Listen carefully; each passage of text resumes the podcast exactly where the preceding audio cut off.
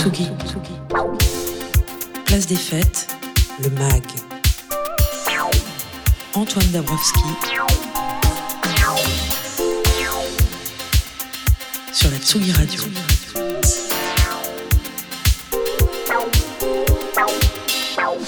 Vous écoutez Tsugi Radio, il est 17h57, un petit peu avant 18h30. Dans la cette partie mag, c'est Lola Avril, notre docteur en sciences politiques, qui euh, revient euh, en musique sur le mois des fiertés qui bat son plein. Avant cela, on va voyager. On va voyager tout à l'heure vers l'estuaire de la Loire, l'estuaire de la Loire, car les 28, 29 et 30 juillet prochains vont y résonner les escales de Saint-Nazaire, un festival pas comme les autres, où on entendra de l'afro-jazz ghanéen, de la techno brésilienne, du rock thaïlandais, du punk estonien ou de l'électro palestinienne. Un festival où on entend de la musique des cinq continents et on aime ça. Mais juste avant, on se rend en Asie sur les rives du Mekong avec l'ami Team Up et son feuilleton ailleurs et autrement. Tsugi. Tsugi Radio. Salut, c'est Team Up. Vous écoutez ailleurs et autrement.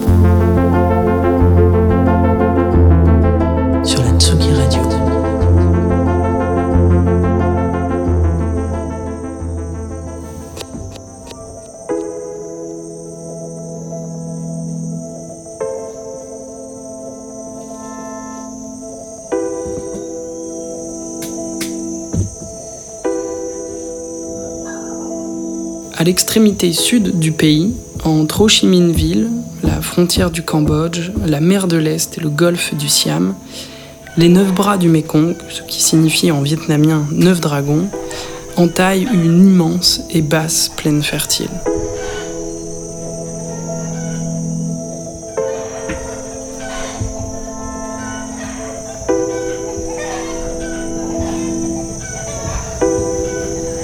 De sa paresse et son indispensable présence, il a trouvé au cœur des six pays qu'il traverse une place essentielle chez les hommes et les endroits qu'il façonne, à la fois nourricier, transporteur, faiseur de mythes et de poésie.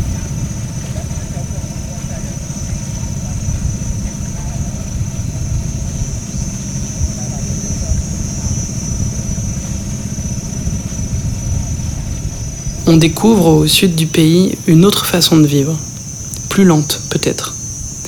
La luxuriance des petites agricultures, des vergers débordant de fruits mûrs, des fleurs écarlates, palmes vertes, cocotiers, caféiers, cacaotiers entourent les innombrables villages des îles intérieures.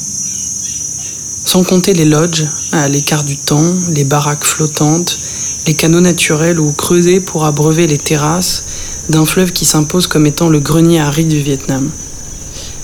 Le limon des algues trouble le Mékong d'une fausse nonchalance à l'épreuve du regard interdit des hommes. Car il est exploité, ce fleuve, sans doute trop. Si tout semble encore préservé d'une pollution à outrance, les barrages en amont des autres régions qu'il transperce, le mouvement incessant des jonques, des bateaux et du fret, laissent régulièrement sur ses bords une couche résiduelle de plastique.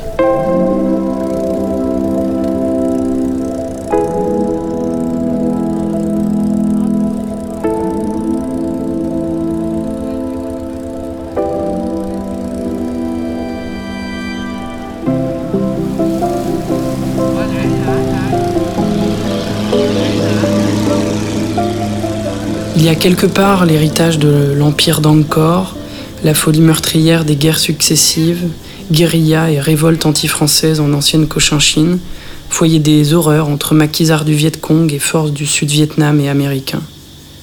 Il y a aussi l'esprit d'un pays de résistance, de résilience, où les sourires offerts aux touristes, absentés de tout cynisme, sont loin d'être faux. Alors, on prend un vélo, on tire des bornes près de miteux, accueillis chez les gens, qui nous coupent à l'ombre d'une cour où gueulent des coqs de combat une fraîche noix de coco. On contemple ces soleils d'Asie qui savent s'éteindre comme un mirage au fond des eaux, rouges et remplis de mystique, entre un temple bouddhiste et la barque d'un pêcheur.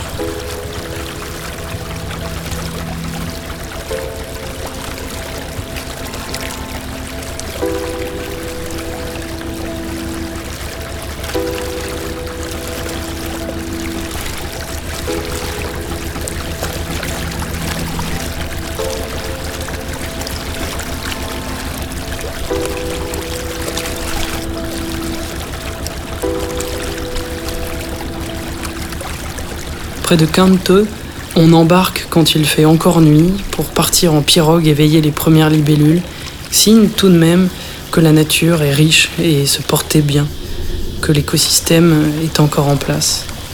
On se berce du silence rare émietté par les grumeaux de flottaison contre la coque avant d'avaler un feu brûlant, comme les autres visiteurs servis depuis le bois d'une barge qui tremble, comme la main ridée du couple qui nous l'attend.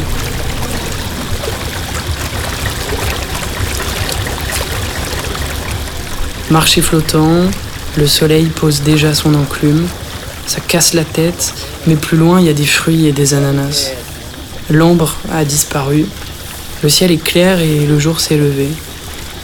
Ce soir, on mangera du riz frit en pensant à rien, chanceux au bord de l'eau, du produit anti-moustique sur les jambes, une bière dans la main. Ici, c'est rustique, c'est parfumé. Les insectes font un boucan pas possible. La nuit dépose une brume laiteuse sur les bras du Mékong. Ce fleuve qui charrie les sédiments, l'histoire et la floraison.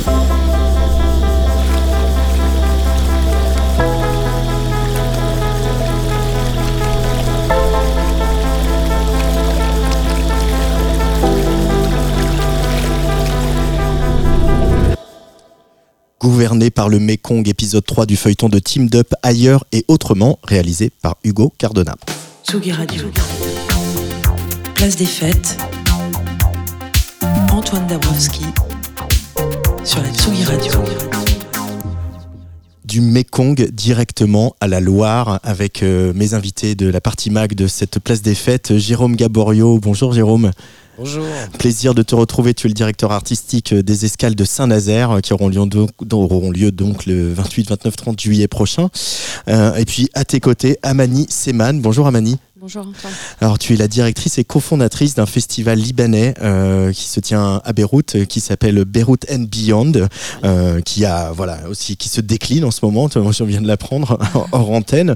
Jérôme, après ce 30e anniversaire en feu d'artifice des escales, qui était aussi un, retour du festival après la pandémie, comment ça, ça- comment ça se présente là cette édition 2023 euh, là, une petite euh, plongée dans l'ambiance euh, des bureaux.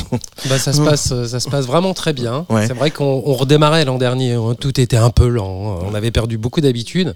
Là, on a notre rythme de croisière et puis on, on surfe un peu sur la réussite de l'édition de l'an dernier et cette belle rencontre avec euh, le globe entier. On va le dire. globe entier, on va en parler. Et puis Mm. c'est vrai que euh, c'est une, une, une gageure aussi dans une ville comme Saint-Nazaire. On le rappelle, le festival est en centre-ville, euh, sur l'île du Petit Maroc, qui est vraiment coincé entre le chantier naval, euh, le, le port de pêche, et puis bah, voilà, des espaces de promenade on, pour les gens de la ville.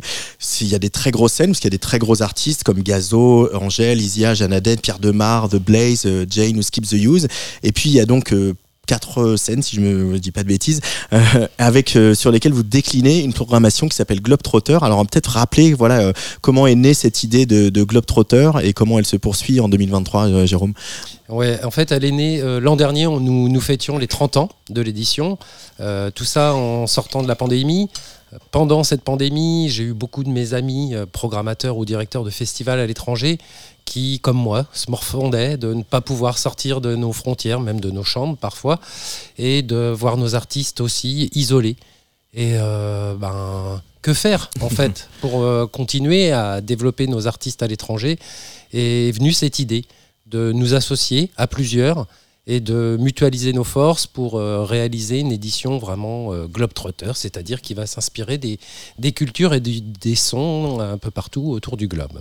Euh, là, il y a des sons dans, bah, sur les cinq continents. Il n'y a pas en Amérique du Nord cette année, mais voilà, il y en a quand même deux en, en Amérique du Sud. Alors, il y a Nye on the Hill, ça c'est un festival australien, australien Nyege Nyege, donc le festival ougandais qu'on connaît bien, Serax- Seraxcum, pardon, Brésil. Je suis toujours nul en portugais, ça ça n'a pas changé. il y en a un autre brésilien qui s'appelle Coquetel Molotov, un festival estonien qui s'appelle le Vangue, euh, un festival palestinien qui s'appelle Palestine Music Expo, je vais tous les citer, thaïlandais Maho Rasop, un festival de Corée du Sud, on écoutera un morceau tout à l'heure d'ailleurs d'une artiste qui s'appelle Closet Yi, euh, et puis euh, Beyrouth and Beyond au Liban. je crois savoir, Amani, que pour Beyrouth and Beyond aussi la dimension collaborative, internationale, parler aux autres organisateurs, parler aux autres festivals, c'est aussi quelque chose que vous avez à cœur. Hein. Oui, oui, exactement, parce que bon, la mission de Beirut and Beyond, c'est depuis le début de, de, soutenir les artistes indépendants du monde arabe, mais aussi de les promouvoir. Mhm. Donc, euh, depuis dix ans, quand on a commencé Beirut and Beyond en décembre 2013, euh, c'est un, une plateforme pour, où on invite des professionnels internationaux qui viennent à la découverte de la scène arabe.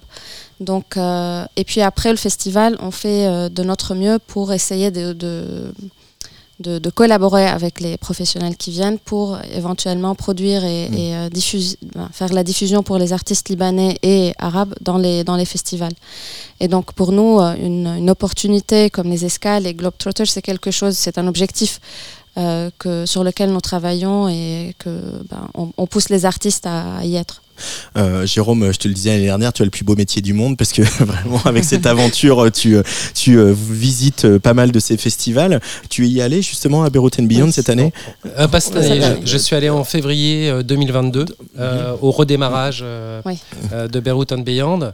On était un petit groupe de professionnels étrangers et mm. on a découvert énormément de jolis artistes, de belles pépites.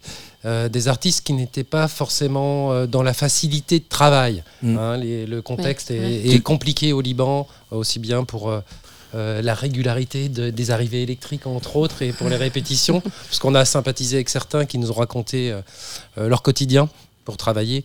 Mais il n'empêche que le festival a été une magnifique réussite avec la mise en valeur d'une scène locale très dynamique qui mhm. se bat et qui n'a de cesse de revendiquer euh, euh, bah, sa capacité à inonder le, monde entier mhm. par ses sons. Et euh, le, le, boulot que mène Amani est extraordinaire.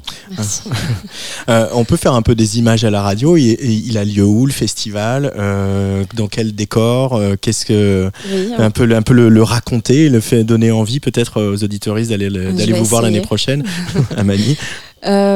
Euh, normalement, le festival se passe sur quatre nuits. Hum. Quatre, quatre, jours. Durant, le, durant la journée, il y a un programme professionnel, donc des réunions entre les musiciens et les professionnels, des, des tables rondes, tout un programme euh, qui incite euh, l'audience, le public et qui donne des opportunités de connexion pour, euh, et de networking pour les, pour les musiciens qui participent au festival et les professionnels au Liban.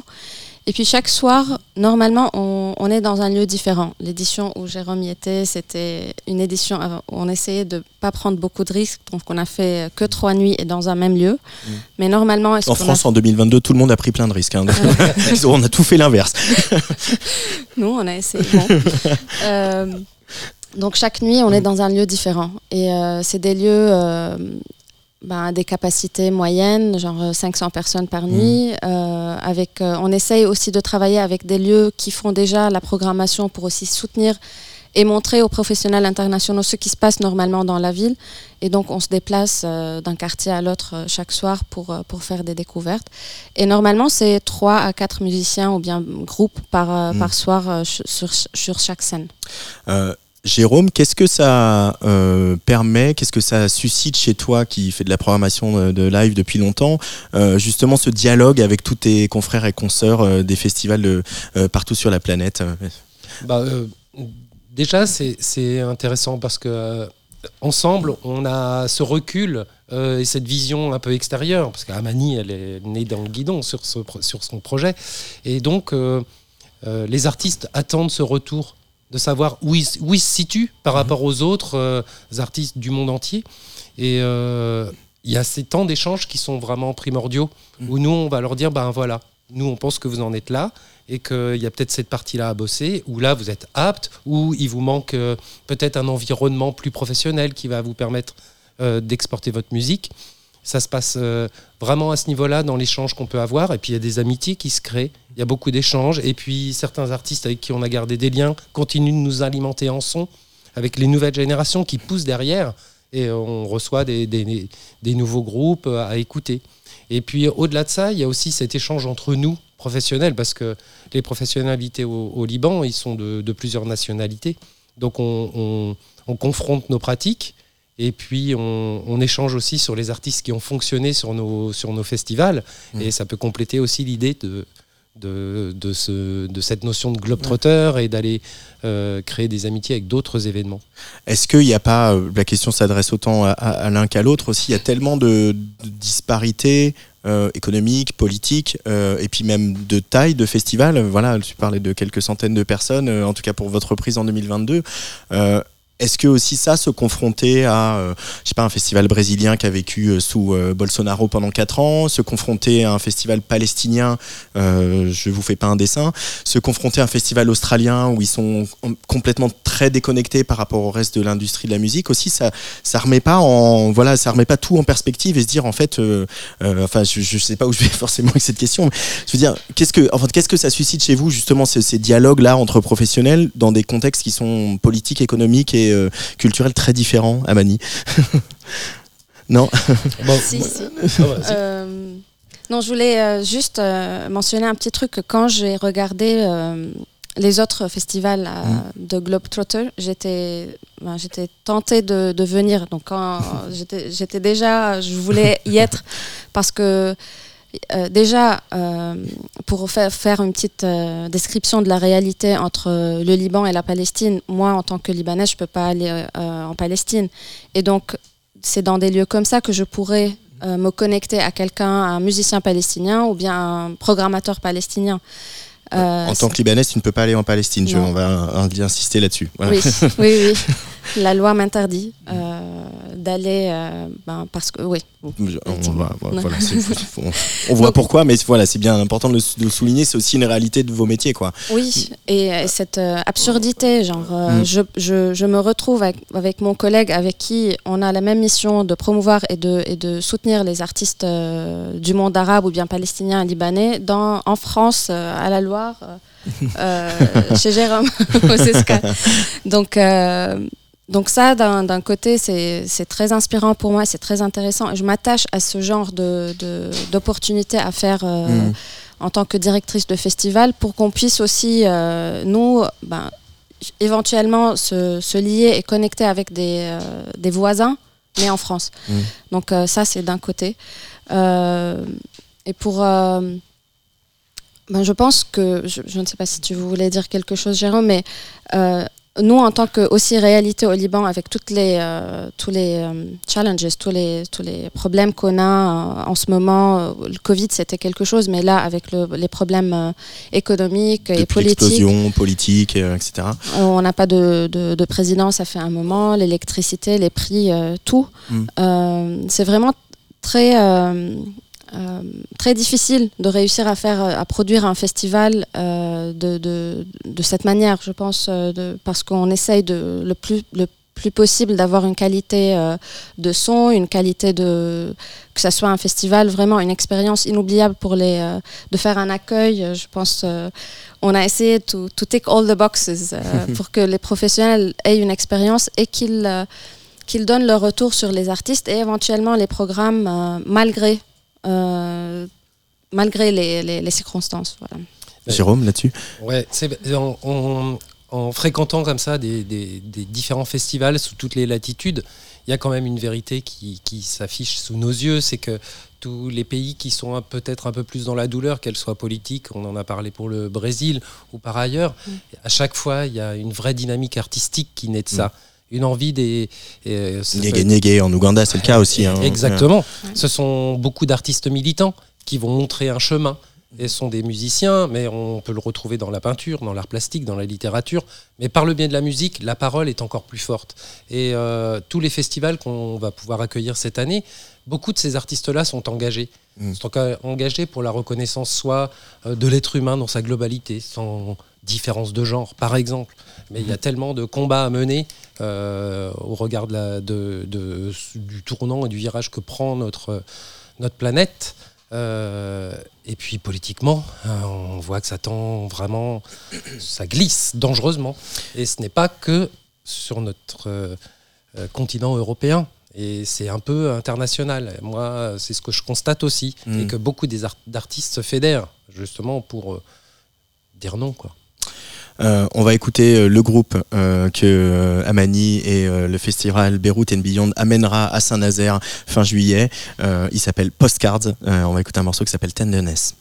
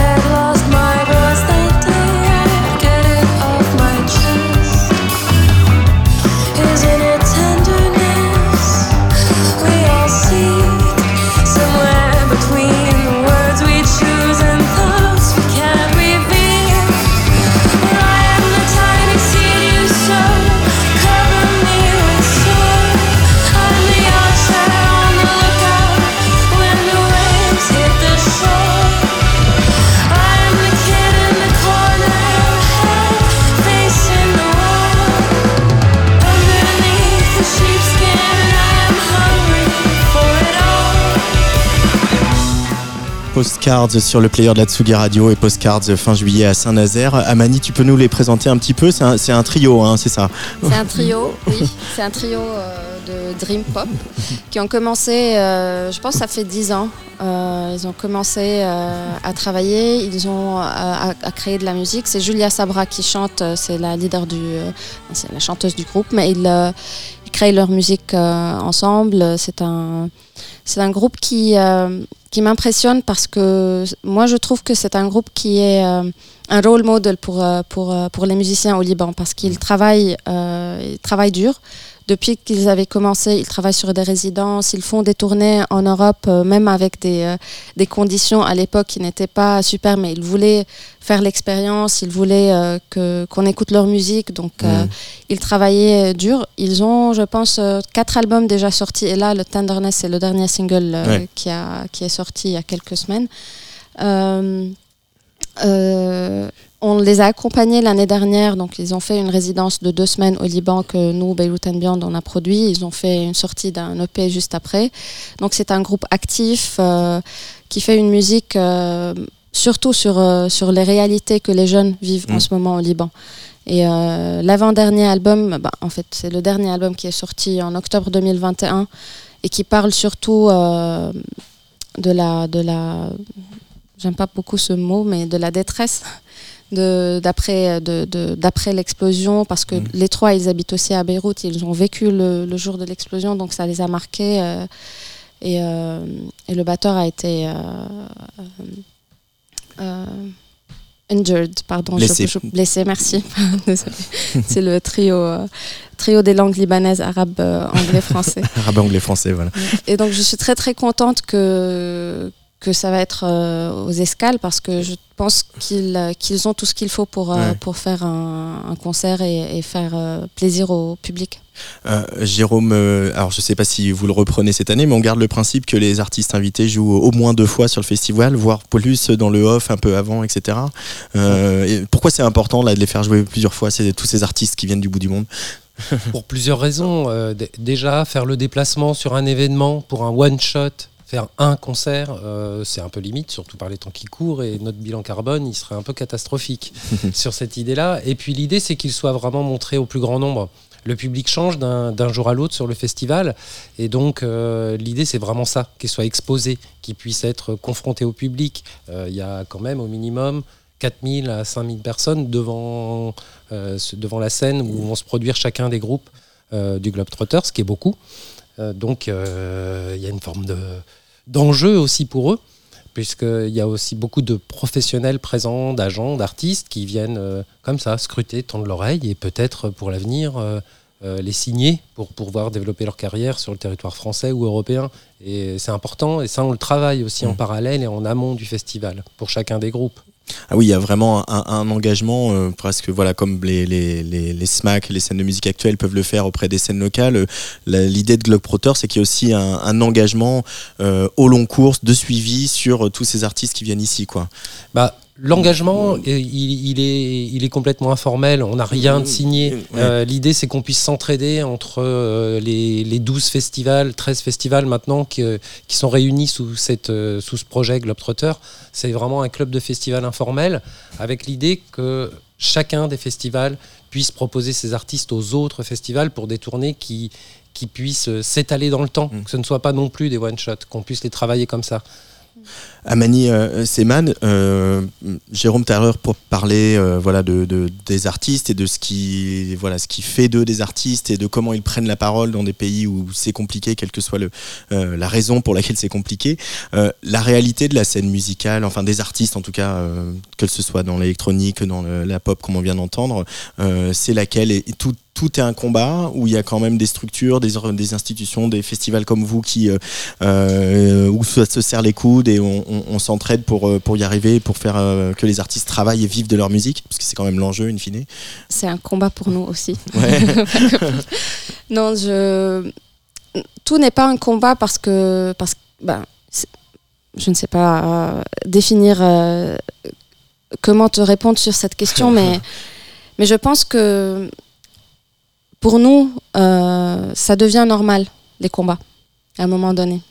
Donc, donc pour, pour moi, euh, de produire un festival dans des conditions pour un artiste, d'essayer de faire une sortie d'album, euh, de faire une bonne production, de- d'enregistrer, d'avoir le mix, le master et, et faire euh, toute une promotion, d'avoir l'argent pour faire ça, c'est compliqué, mais c'est un combat, mais ça devient un peu la réalité qu'on vit chaque jour et, et il faut pas lâcher. il faut toujours parce que je pense que c'est comme ça qu'on a qu'on a réussi à survivre. Euh, tout ce qui s'est passé parce que c'est- pas du tout normal tout ce qu'on va tout ce qu'on vit depuis trois ans au Liban et euh, Oui, puisque ah, et puis avant Beyrouth avait été, avait été aussi un phare de la musique, de la nuit. euh, Il y avait une, scène- il y avait une scène club très forte, voilà. Et aujourd'hui, il y a beaucoup d'artistes aussi euh, en exil euh, qui vivent soit à Paris, soit à. Londres, etc., qui portent la voix de ce Liban-là et de ce Beyrouth d'avant et, de ce, et qui aussi, euh, voilà, vous êtes nombreux à porter cette voix-là un peu sur la scène internationale pour dire qu'il faut soutenir les artistes là-bas, quoi. Oui, exactement. Ça continue de cette manière. Il y a pas mal de musiciens qui sont partis depuis euh, quelques années, mais qui continuent ou bien à revenir pour faire des concerts euh, dans leur pays, ou bien à faire ça pour, pour porter parole des autres musiciens. Euh, Jérôme Gaborio, on a évoqué un peu ce, ce globetrotter. J'ai parlé euh, de la Corée du Sud aussi, parce qu'on va, écouter, tiens, on va peut-être le mettre en, fond, en fond sonore, le morceau de, de Closet euh. Euh, aussi avec l'axe que d'aller vraiment chercher des artistes émergents et même aussi sur des, des esthétiques, euh, euh, pas seulement euh, pop rock, euh, etc. euh, d'aller chercher des choses qui dérangent aussi. Il y a cette envie, notamment sur la scène Club 360, hein, qui est voilà une scène circulaire, la quatrième scène du festival, d'aller faire danser les gens, comme l'année dernière sur Turkana, par exemple, mais pas sur seulement sur de la house et de la techno, quoi. Non, c'est vraiment ce club 360 maintenant. Il, il est carrément adopté par le public. hein. Euh, c'est un lieu incontournable, 2500 places, un club circulaire où il n'y a que des DJ. Mm. Cette année, ce sont que des DJ féminines d'ailleurs. Qui, euh, qui vont se produire avec euh, des esthétiques euh, complètement dans les musiques électroniques, hein, différents styles, mais un lieu phare. hein, que- c'est un, c'est un- un petit poumon en fait dans, dans l'événement. C'est un, un événement dans l'événement. On y prend sa petite dose de musique électronique jusqu'au bout de la nuit. Euh, Ça se termine à 3h du matin.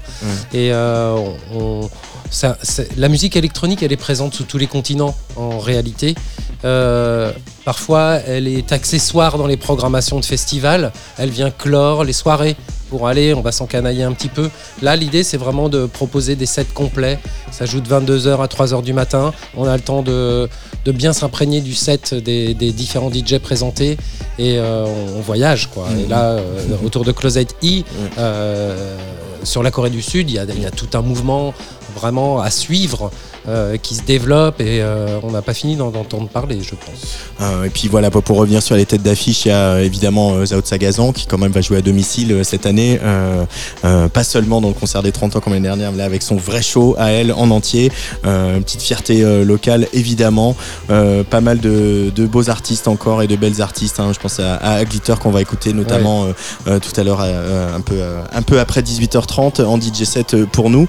Merci beaucoup Jérôme euh, Gaborio et Amani Seman d'être venus au micro de Tsugi Radio. Les escales de Saint-Nazaire, c'est du 28 au 30 juillet à Saint-Nazaire, euh, sur l'estuaire de la Loire. Euh, un site magnifique, hein, faut le redire quand même. Ah ouais. Je pense que c'est unique, hein, sincèrement. On est dans l'estuaire de la Loire, l'océan, le bassin par où rentrent les cargos, avec le pont qui se lève pour les laisser passer alors qu'une scène joue. Bon, Ouais. On est dans, dans le voyage. de- et puis les- voilà les- la manière dont aussi le site et la ville aussi sont mis en lumière euh, pendant le festival. euh, euh, et ce festival où voilà où on vient en famille voir euh, Jane et Angèle et puis euh, les, les ados vont à la scène club et euh, puis les parents vont peut-être découvrir du euh, pop rock de l'autre bout de la planète. C'est l'esprit des, des escales quoi. Exactement, c'est exactement ça. Merci beaucoup. On, Merci on se quitte avec euh, Closetti et dans quelques minutes c'est Lola Avril.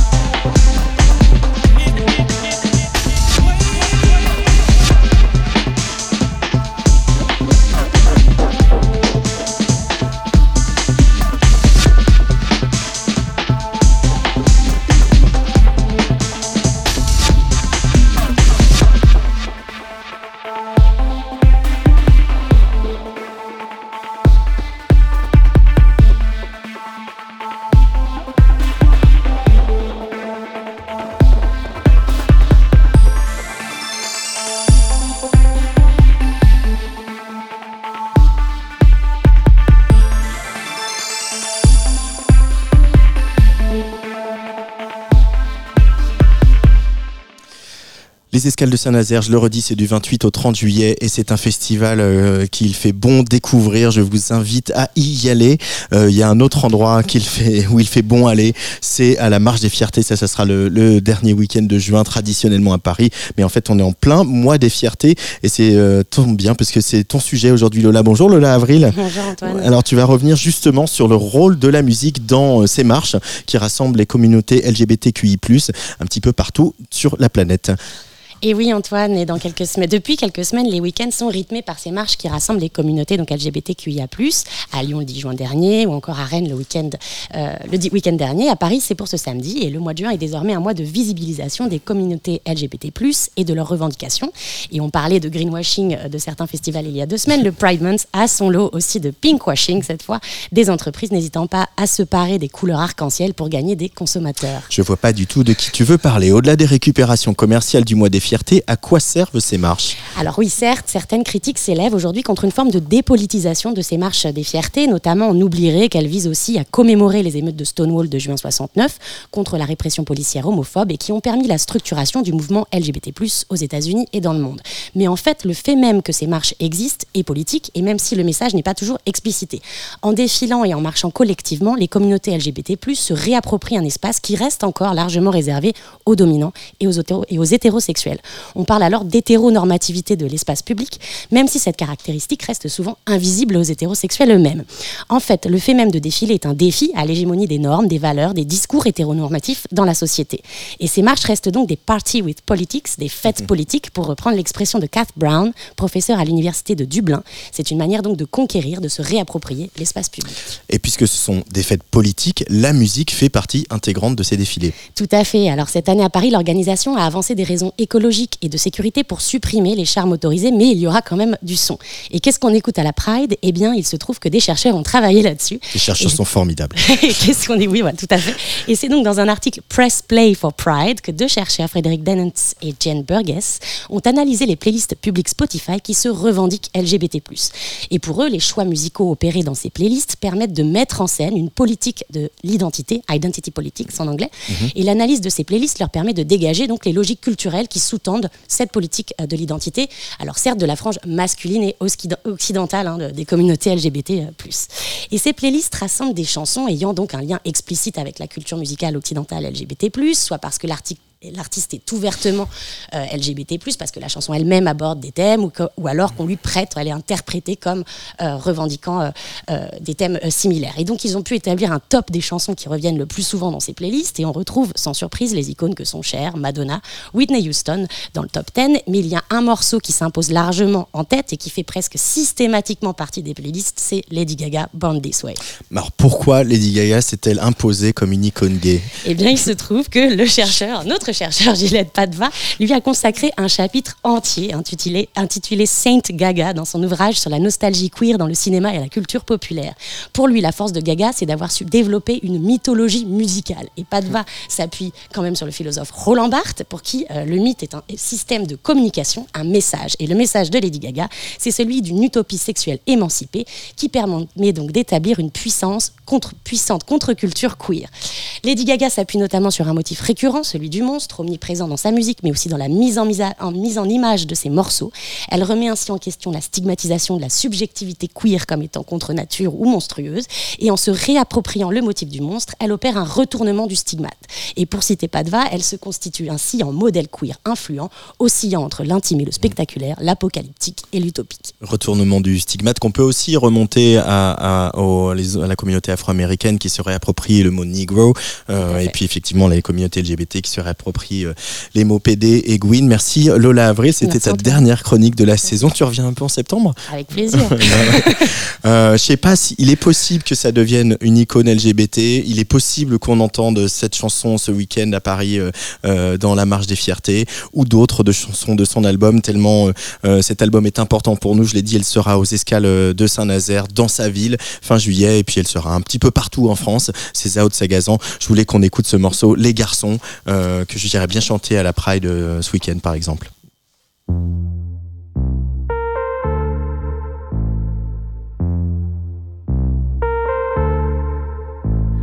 Je suis incapable de faire un choix. Ils sont tous bien, tous un peu faits pour. Non, choisir qu'un serait un gâchis. Je les veux tous un par un dans mon lit. Je suis amoureuse de tous les garçons et moi je, je les trouve tous bien à leur façon.